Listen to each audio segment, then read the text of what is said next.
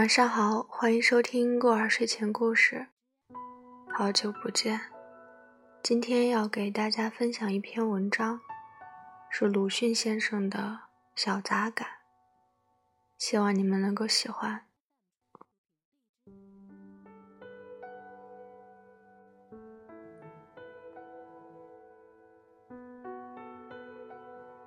蜜蜂的刺，一用。既丧失了他自己的生命，犬儒的刺一用，则苟延了他自己的生命。他们就是如此不同。约翰·穆勒说：“专制使人们变成冷嘲，而他竟不知道，共和使人们变成沉默。要上战场。”莫如做军医，要革命；莫如走后方，要杀人；莫如做刽子手。既英雄，又稳当。与名流学者谈，对于他之所讲，当装作偶有不懂之处。太不懂被看轻，太懂了被厌恶。偶有不懂之处，彼此最为合宜。世间大抵只知道指挥刀，所以指挥武士，而不想到也可以指挥文人。又是演讲录，又是演讲录，但可惜都没有讲明他何以和先前大两样了，也没有讲明他演讲时。自己是否真相信自己的话？阔的聪明人，种种譬如昨日死；不阔的傻子，种种实在昨日死。曾经阔气的要复古，正在阔气的要保持现状，未曾阔气的要革新。大抵如是，大抵。他们之所谓复古，是回到他们所记得的若干年前，并非余下商周。女人的天性中有母性，有女儿性，无妻性。妻性是逼成的，只是母性和女儿性的混合。防备妻，自称盗贼的无需防。得其反，倒是好人；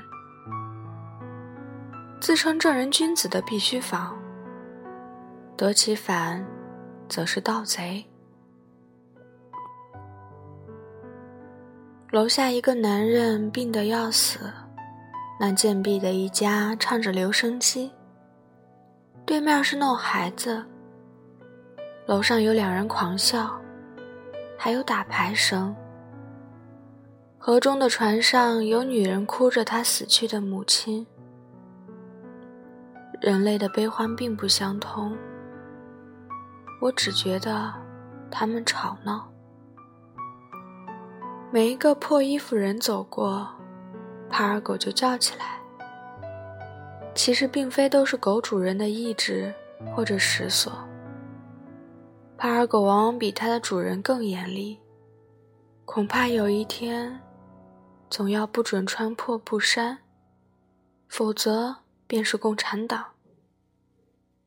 革命、反革命、不革命，革命的被杀于反革命的，反革命的被杀于革命的，不革命的或当作革命的而被杀于反革命的，或当作反革命的而被杀于革命的。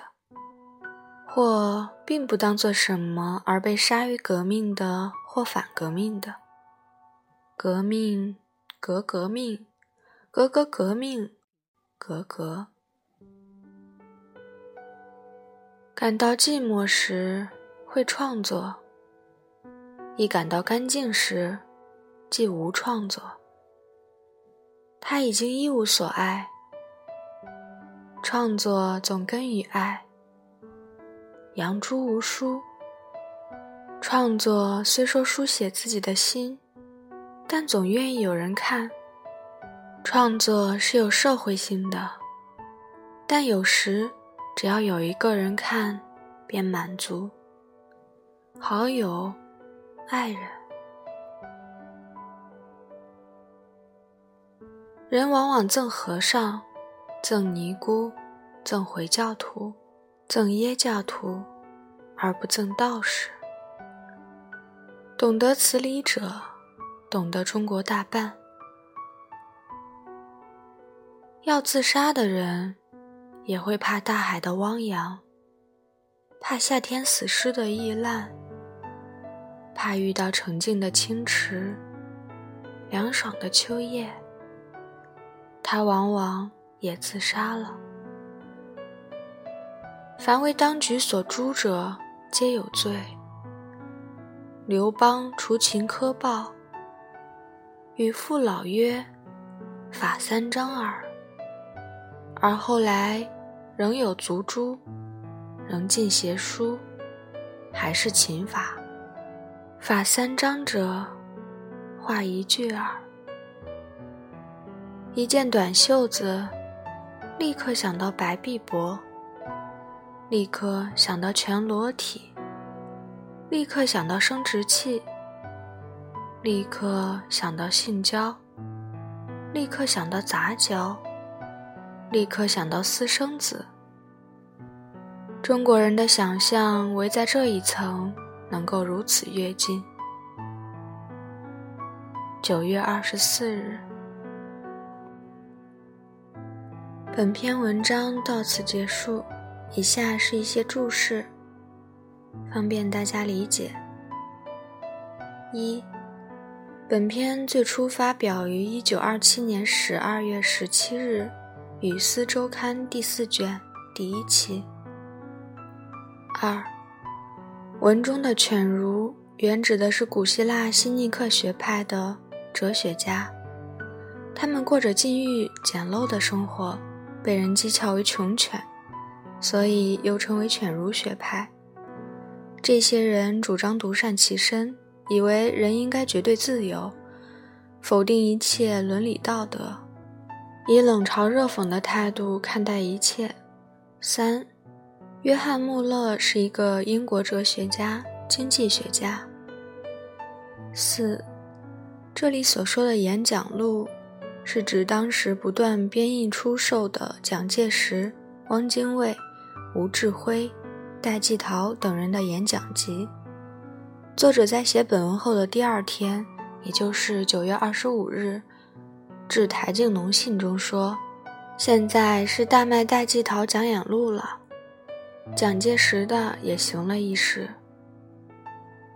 他们当时在各地发表的演讲内容和在四一二反革命政变以前的演讲很不相同。政变以前，他们不得不口是心非地拥护孙中山联俄联共、扶助农工的三大政策。”改变以后，他们便显露出了真实的面目，竭力鼓吹反苏反共，压迫工农。五，阔的聪明人种种，譬如昨日死，也是指蒋介石、汪精卫等反革命派。如昨日死，是引用曾国藩的话：“从前种种如昨日死，从后种种如今日生。”一九二七年八月十八日，广州，《民国日报》就蒋介石、汪精卫合流反共所发表的一篇社论中，也引用曾国藩的这句话，其中说：“以前种种，譬如昨日死；以后种种，譬如今日生。今后所应负之责任，以大于难。这真要我们真诚的、不妥协的、非投机的同事。”不念既往而真正联合。六，与父老曰：“法三章耳。”与见《史记·高祖本纪》。